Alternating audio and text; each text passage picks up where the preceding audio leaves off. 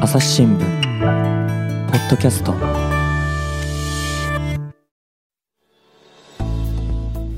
朝日新聞ポッドキャスト。朝日新聞の木下光大がお送りいたします。本日は大阪のスタジオから収録しております、えー本日のゲストは大阪社会部の長富記者です。よろしくお願いします。よろしくお願いします。はいよろしくお願いしますえっと長富さん今日のテーマなんですけれどもどういったお話ししていただけるんでしょうか？あ、これはですね、今年の8月6日はあの広島に原爆が落ちて77年の年なんですけれども、はいで8月9日が長崎に落ちた年なんですが、これに合わせてええあの私と長崎の岡田記者で連載した記事についてあのご説明できればと思います。はい、ありがとうございます。とまあ、あの毎年ですね、あの8月になるとこういうなんて言いますか、まあ、あの被爆のお話というのが、まあ、新聞上でもすごくいろいろと取り上げられる、まあ、時期ではあるんですけれども、まあ、今回のその、まあ、この被爆連載なんですがどういったところが特徴といいますかあの力を入れてやられた今までと例年と違うこういうところが面白いんですっていうのありますか？今回はですね特にあの被爆された方の中でも子どもに焦点を当てました。あの亡くなられたお子さんですとか個人に、まあ、ご両親亡くなって個人になられたお子さんについてええ。あの焦点を当てましてであの通常のあの文字での記事に加えてあの被爆前の子どもたちの笑顔の写真を専門家の力をお借りしてカラー化するという試みもしてみました。はいとまあ、なかなかその、ね、よく戦争で犠牲になるのはやっぱり弱い人たちっていうふうにもよく言われますけれどもやっぱりそういう意図があって子どもというところに焦点を当てられたんですか？そうですね。子どもに焦点を当てたのはやっぱりあの今年にウクライナロシアによるウクライナ侵攻があったっていうことがすごく大きく影響してまして、はい。あのロシアのプーチン大統領が核兵器使用についても少し示唆している状況の中で、うんあの核兵器の非人道性を強く伝えるというのは毎年いつでもあの毎日大切なことなんですけれども今年は特に本当に強く広く伝えることが大事だなと思いました。でその際にあの戦争ではどんな人であっても亡くなってはいけないんですけれども、はい。特にその子どもの被害を掘り下げるってことはあの核兵器の非人道性についていろんな方にあの強く伝えることができるんじゃないかなと思って、うんうんそういったあの、まあ、子どもに焦点を当てるということにしてみました。はい、ありがとうございます。まあ、あの今お話の中でその写真をあのカラー化するっていう試みもあの聞きましたけれども、あのまあ、確かに最近よくあの見る手法じゃないですけれども、たまにあの、まあ、白黒の写真カラーにしてみましたっていうのはあると思うんですが、今回そのまあ子どもたちの写真をカラーにする狙いっていうのはどういうところにあったんですか？やはりですねその亡くなった子どもたち一人一人がどういった子どもだったのかとか原爆でどういう家族が壊されたのかっていうことについて、まあ、よりあの深く読者の方に感じてもらえたらなというのがありまして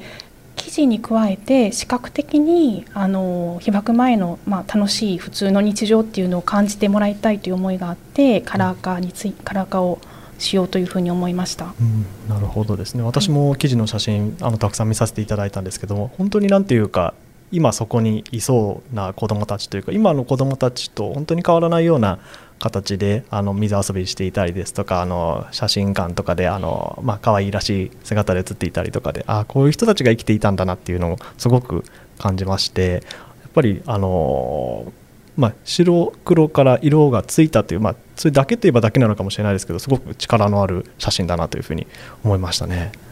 ありがとうございます。あの確かにあのまあ肌が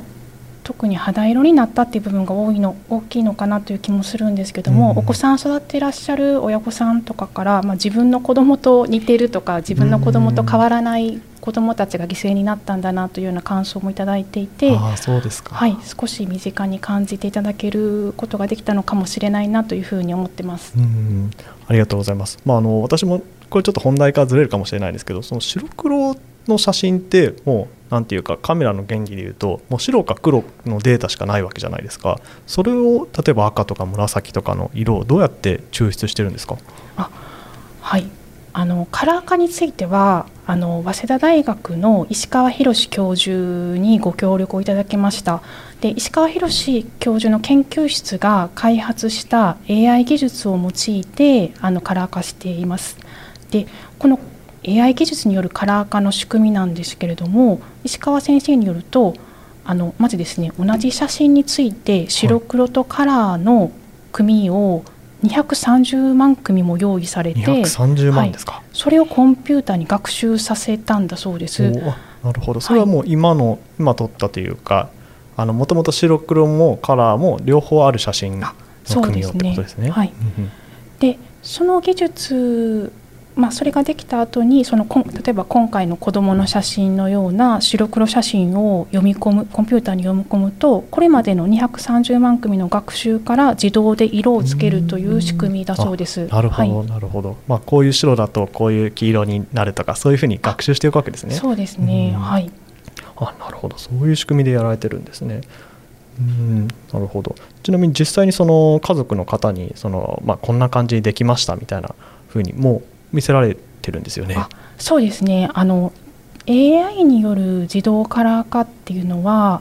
えっと、100%元の色になるわけではもちろんなくて、はい、あの石川先生によると人間の皮膚の色ですとか空の色とか植物の色とかは、あの結構色付けが得意なんですけれども、はい、洋服なんかの人工物は色付けが難しいということなんですね。なので、えっと、石川先生に AI でカラー化していただいた写真を持ってご遺族にお見せしまして、はい、ご遺族のご記憶とちょっと違う部分については、うんうん、あの手動で色補正するっていう体制でカラー化を進めました。なるほど、はい。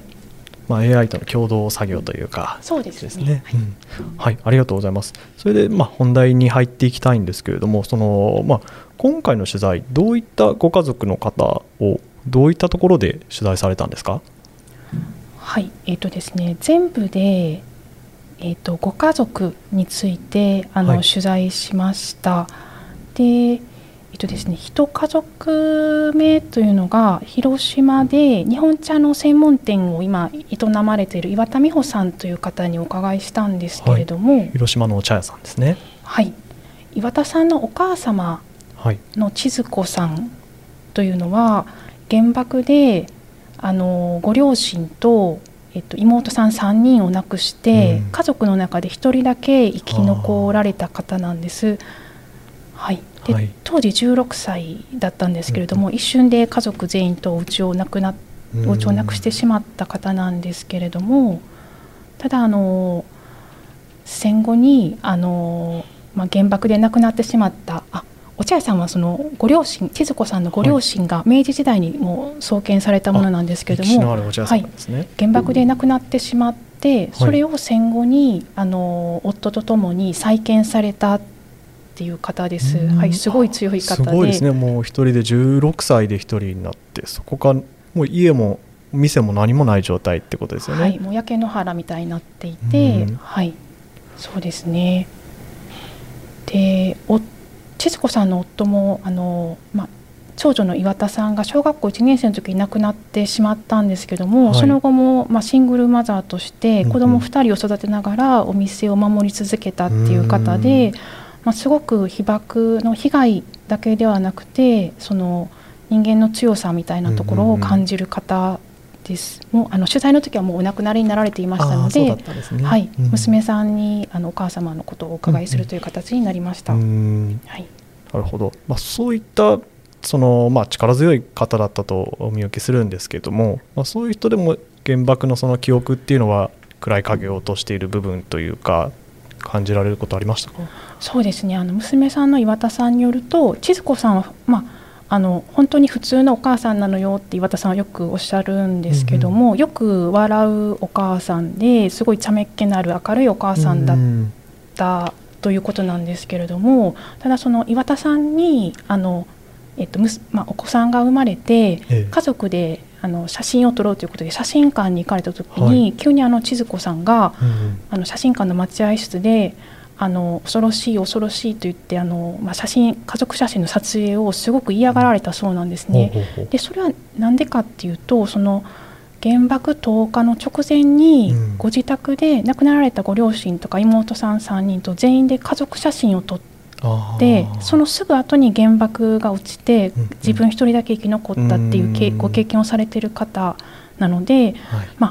あ、あの理論上はそういったことは、まあ、ありえないんですけれどもやっぱり気持ちの中では家族写真を撮ってしまうとうん。その後家族の誰かが亡くなったりしてしまうのではないかというようなまあ、心の傷がすごく深く、うんうんうん。あの終わりの方で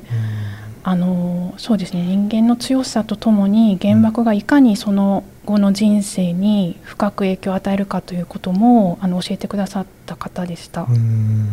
そうですねその普段やっぱりその茶目っ気があって明るいお母さんなのにそれでもやっぱりそのたった一日一瞬の出来事が忘れられなくなるようなまあそれこそが恐ろしさといいますか感じますよね。そうですね皆さん被爆された方はおそらく、まあ、亡くなるまであのずっとせあの例えばその放射線を浴びた方ですとがんを発症する恐怖とか肉体的な恐怖もあると思うんですけれども、はい。精神的にもやはりその被爆当日の光景ですとかおかご家族亡くしたですとか、まあ、その後も、例えばその被爆者への差別ですとかいろいろありましたのでそういったことをずっとあの、まあ、人生の中で抱えて生きてらっしゃるんだなというふうに、はい、感じます。はい、ちなみにそのまあ原爆が落とされる前日に撮った集合写真っていうのもあの今回カラーで色付けされてるんですか？あそうです。あのアルバム、まあ、お家は全部原爆でなくなってしまったんですけれども、はい。ちょうどその、まあ、なぜ写真を撮戦時下で撮ったかというと疎開、まあ、その子どもたちを守るために千鶴子さんのご両親というのは疎開を計画してたんですね。でその疎開の直前に戻ってきた時にはもうお店とかあのお家が焼けてしまってるかもしれないというので、撮影したんです。でアルバムはあのえあそうなんです。でアルバムを疎開させていあごめんなさい。ちょっとあれなんですけどその家族写真というのはえっとご自宅当時のご自宅に写真屋さんが来て撮ってくれたんですけれども、はいはい。戦後、まあ、家族みんなを亡くした後にあの千鶴子さんが広島の街中を歩いてると写真屋さんに声をかけられたそうなんですね。あーそうなんですね、あの写真野犬で残っとるよっていうふうに教えてもらって、なので写真屋さんが撮った後に保管していたものなるです。ほどなるほど、家族のもとにおらず、はい。写真屋さんが持ってたんですね。はい、そうなんです。なるほど。まあそれもなんていうか嬉しいような悲しいようなですよねの写真が残っとって嬉しいのかそれともまあ嫌な記憶になっているのか本人はどうだったんでしょうかねそうですね、うんそこら辺も本当はあのご生存のうちにご元気のうちにおお伺いできればとうんいうところでした。はい、うんなるほどですね。えっとまあご家族えっと5つの家族を伺われたということですけど、他のお話も聞かせてもらえますか？はい、えっと2つ目のご家族というのが、はい。えっと、鈴木六郎さんという広島の街中で散髪屋さんをやっていたご家族のあの記事です。はい。で、えっと、お父さんお母さんと4人の子供の6人家族だったんですけれども、原はい。あの原爆で家族全員が亡くなってしまったご家族です。うんで取材させていただいたのはあの親戚の鈴木恒明さんという方に取材させていただきました。あご親戚はい、で鈴木家で特にあの記事上であの焦点を当てたのはあの当時12歳だった長男の秀明さんとはい9歳だった長女の紀美子さんですね。えっと、2人は、えっと、朝学校に行って学校にいる時に被爆しました。はい。であのもし写真を見ていただけるとすごくわかると思うんですけどもすごく仲良しの兄弟でそうですね。仲良さそうな写真がはい。そうですねで秀明さんはすごく優しくて頭が良い男の子で紀美子さんっていうのはその写真の中でもあのなんていうかひょうきんな表情をしたり、うんうん茶目っ気のある女の子なんですけれども、はで被爆した時秀明さんはあの鉄筋コンクリートの校舎内にいたので、はい大きな外傷はなかったそうなんです。うんでただ紀美子さんはあの学校の校庭にいたので、うん。大やけどを負ってしまいました。であのお兄ちゃんの秀明さんは紀美子さんを背負って2キロぐらいおんぶして逃げるんですけれども、はい、あの紀美子さんが瀕死の状態になってしまって、うん、救護所であの秀明さんと別れてその後紀美子さんがごどうなったのかっていうのは今も分からず、うん、ご遺体も出てきていない状況になっています。はい、で秀明さんはあの別の救護所にいたところ親戚のおじさんが発見したんです、うんうん、で親戚のお家に連れて行かれたんですけれどもあの秀明さんからすると、まあ、お父さんとお母さんが迎えに来てくれると思っているけれども全然来てくれないのでどうして来てくれないのかっていうふうに親戚に問うわけです問うわけですけども,、はい、もう秀明さんのご自宅は爆心地近くでありましたので自宅はもう全くなくなってしまっていますし、あのまあ、お父さん、まあ、の六郎さんも弟さんも妹さんも、まあ、原爆で亡くなりあのお母さんはやけどをしてご両親の家にあの避難されたんですけれども、はい、あのまあ、当時そのご家族全員が原爆で亡くなったというふうにという情報を得たようでその後にあの井戸に身を投げて亡くなられました。で秀明さんはご親族の家であの、はい、家族に会えないままあの、まあ、ご家族に会いたいというふうにな大泣きされたんですけれどもこれあの秀明さんと紀美子さんの学校もかなり爆心地に近い場所にありましたので、はい、あの外傷はなかったとしても放射線の影響を多大に受けていらっしゃったと思います。あの鼻血をあの大量に出して、秀明さんも亡くなられたということです。でそれをあの秀明さんと紀美子さんとすごく仲が良かった常明さんが、あの今も、まあ、私みたいな記者とかにあのご経験をお話ししてくださってるという状況です。あなるほどですね。その秀明さんがその、まあ、逃げ込んだというかその親戚のお家に常明さんがいらっしゃったってことなんですか？あそれはですねあの実はまた別のあのご親族の家なんです。はい、あそうなんですね、はい、ただ、えっとですね、この鈴木家のお父さんの鈴木六郎さんという方が、はい、ご職業は散髪屋さんなんですけれども、うんうん、すごく写真があの得意な方で本当にたくさんの写真を、家族写真をと撮ってらっしゃって。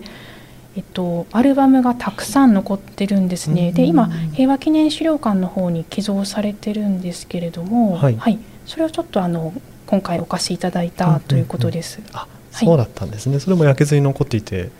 はい。これもあの常明さんのご自宅の方に事前に、はい、あのアルバムがアルバムを多分六郎さんが疎開させていてアルバムだけ常明さんのご自宅にずっと残っていましてで常明さんがあのこの写真をどうしたものかというふうに平和記念資料館さんの方にご相談に行かれてで資料館の方たちがあこれはすごい写真だということで、はい、大事にあの展示されたり保管されたりしていらっしゃるという状況です。そうだったんですね、はい、いやその鉄筋コンクリートの校舎で無傷だったのにやっぱりなくなってしまうっていうところにまあなんていうかこの話の恐ろしさが詰まってるかなというふうにも思うんですけれども。そうですね。やっぱりそれが通常の爆弾と核兵器の違うところかなと思います。そのはい、その瞬間の爆風とか熱傷だけではなくてやっぱり放射線というものがありますので、その瞬間は大丈夫だったと思った人も、後々まであの、まあ、放射線の影響で肉体を蝕まれるということが非常にあの、あるということです。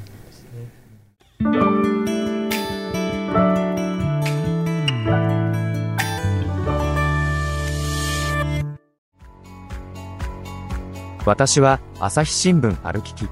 人工音声が伝える速報ニュースのポッドキャストです。通勤中でも、お料理中でも、運動中でも、趣味の作業中でも、何かしながら最新のニュースをフォローできます。あなたの知りたいニュースどこででも。朝日新聞歩きき。たった数分で今日のニュースをまとめ聞き。あのじゃあももう一エピソードぐらいお話しいただいてもいいですか？あはい。ではあともう一方はあの広島市に今もお元気でお暮らしの84歳の田辺正明さんにも取材させていただきました、はい、と田辺さんのご自宅は今あの原爆ドームがあると思うんですけども原爆ドームに隣接してご自宅がありまして、でお父様が軍人で、まあ、かなり裕福なご家庭で大事に育てられていらっしゃったということです。はい、でただあの、まあ戦争がひどくなってきたのでお母様の実家の山口にお母様と、まあ、田辺さんと弟さんで疎開したんですけれども、はい、まあ、あので1人お父さんだけ広島に残ってたんですが、うんうん、えっと、原爆投下の数日前にお母様がちょっとあの多分お父さんのことが心配になったのかと思うんですけれども、うんうん、えっと、弟さんだけ連れてお母様と弟様で広島に戻られたんですね。はい、でその時に原爆が落ちたので、はい、すごくタイミングがもう悪かったというか。そうですね、ねであのもうご自宅が原爆ドームの隣ですので、うん、もうご自宅は跡形もないという状況で、うん、おそらくお母様と弟様は当時ご自宅にいらっしゃったかと思いますが、うん、今もご遺体も見つからないという状況です。ただお父様はあの当時防空壕の中でにいらっしゃって、あのその後田辺さんがいらっしゃった疎開先の方にいらっしゃるんですけども、はい、お父様もさっきのあの鈴木家の秀明君と同じかと思いますが、大量の放射線浴びてますので、まあ、あの8月15日の終戦の日にはあの、まあえっと、それまでの間に下痢とか脱毛が起きて亡くなられたということです。その後田辺さんはあのおばあ様と2人で大変苦労してあの、まあ、生きていらっしゃったということです。で田辺様のお話の中でやっぱり印象に残ってるのは、はい、あの原爆で孤児になった子どもたちに行政がそんなに手厚か手厚く保護したかというとそんなことはなくて田辺さんご自身も親族のお家とか知人のお家を転々とされて、まあ、小学校3年生と4年生と学校に行けず経済的にも精神的にもかなり苦しいあの人生を歩まれたという方です。はい、そうだったんですね。うんまあ、あのこれまでいろいろ取材をされてくる中で、まあ、今印象に残った部分はっていう話もありましたけれども他にも、まあ、一番話を聞いていてしんどかった部分ですとか忘れられない言葉みたいなのってありましたか？そうですね。あの先ほど話したあの鈴木さんの、はい、鈴木恒明さんにお話を聞いてた時のことなんですけれども、はいあの鈴木恒明さんという方は非常にあの穏やかな方ですごいいつもニコニコしている方なんですけども、うんうん、そのえっと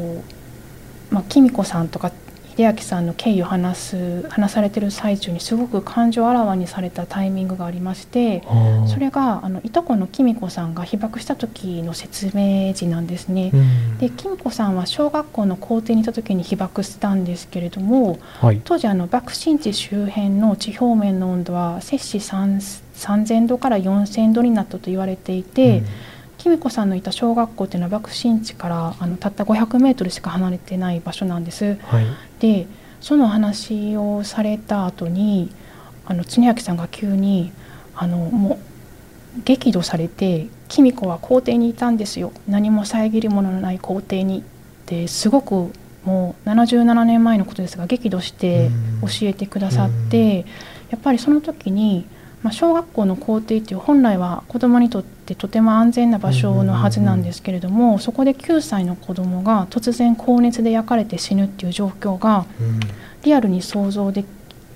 きたように感じまして、はい、あのまあ、原爆っていうのは当然無差別で人を殺すものですけれども、えーねうん、本当に無差別っていうのはこういうことなんだなっていうことを深く感じました。うん、まあ、なかなかそういった、まあ取材相手の怒りですとか、まあ、悲しみっていうのを伝えるっていうのが、まあ、我々の仕事の、まあ、ミソであり難しさでもあるのかなと思うんですけれども今回の記事ですねすごく臨場感のある子どもの目線から書かれているような印象を受けたんですけどもその辺もやっぱりこだわられて書かれた部分ですか？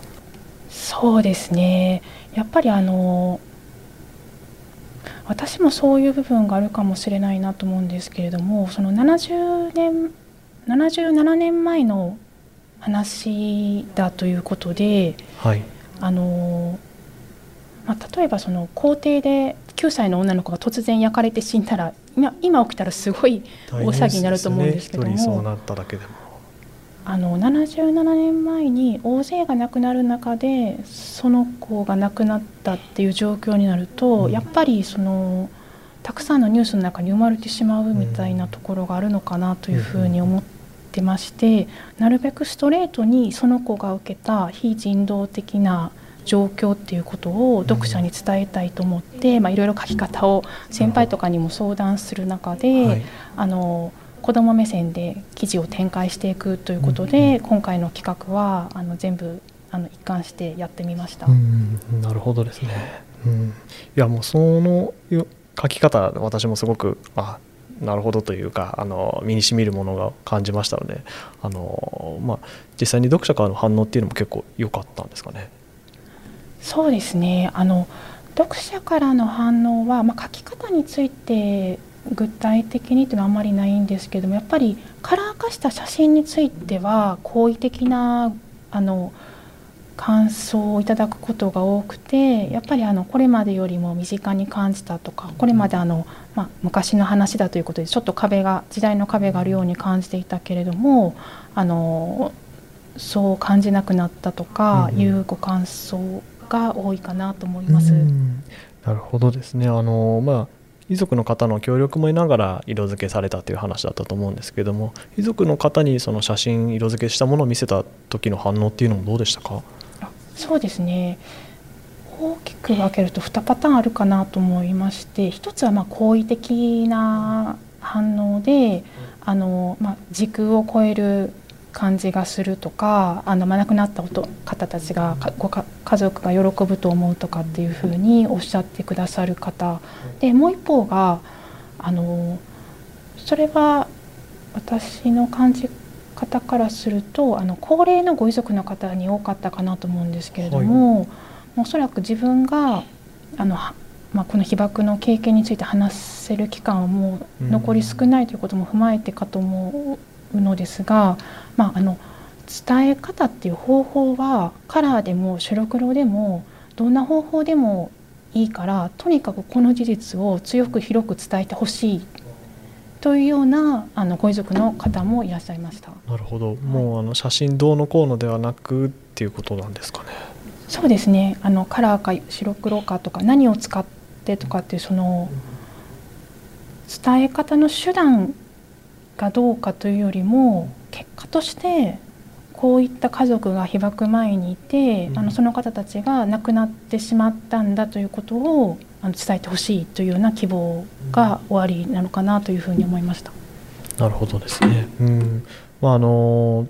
さあの冒頭でもちょっとお話ありましたけれども、まあ、この連載始まったきっかけの部分でやっぱりその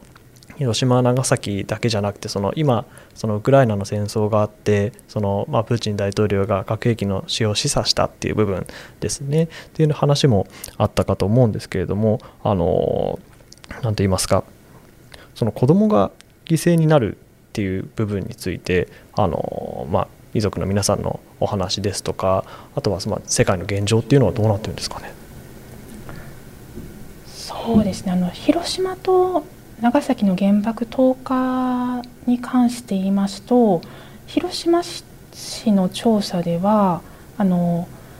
ですね0から9歳の7907人が原爆投下のあった1945年末までに亡くなられたとされています。で10から19歳については1万5543人で長崎市についても0から9歳の6349人が1945年末までに亡くなり10から19歳は8724人が亡くなったとされていますただこれは氏名などが分かった被害者だけを漁師が調査してますので、はい、実際には氏名が分からない被害者もたくさんいらっしゃるとされてまして実際はこれよりも多いと言われてます。またあのこれはあくまで1945年末までの死亡ですのでその後に例えば発がんあのがんががんになられて亡くなられた方ですとかというのは含まないのであの実際もっと多い。そうですね。想像を絶する、まあ、被害かなと思います。でまた今でも当然あのウクライナをはじめ各地であの子どもが犠牲になっている状況があるかと思います。はい、うん、いやなかなかあのですね一つのまあ、連載、まあ、56本ですけれどもこれを通してですねあの、まあ、身近に戦争の恐ろしさ核兵器の恐ろしさっていうのが伝わる連載だったのかなと思います。はい、では、えー、中富さん今日はいろいろとありがとうございました。ありがとうございます。は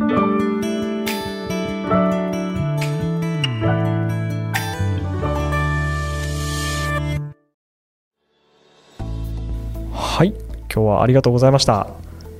りがとうございます。ええー、っとですね、今回紹介させた記事させあの紹介していただいた記事なんですけれども、えー、っと概要欄の方にですねリンクを貼っておきますのでまた気になった方には見ていただければと思います。えー、っとそれと他に中富さんあの何か紹介したい記事などありますでしょうか？はい、ぜひご紹介させていただきたいというのがあの8月15日の終戦の日にデジタル配信した戦争孤児の記事なんですけれども、はい、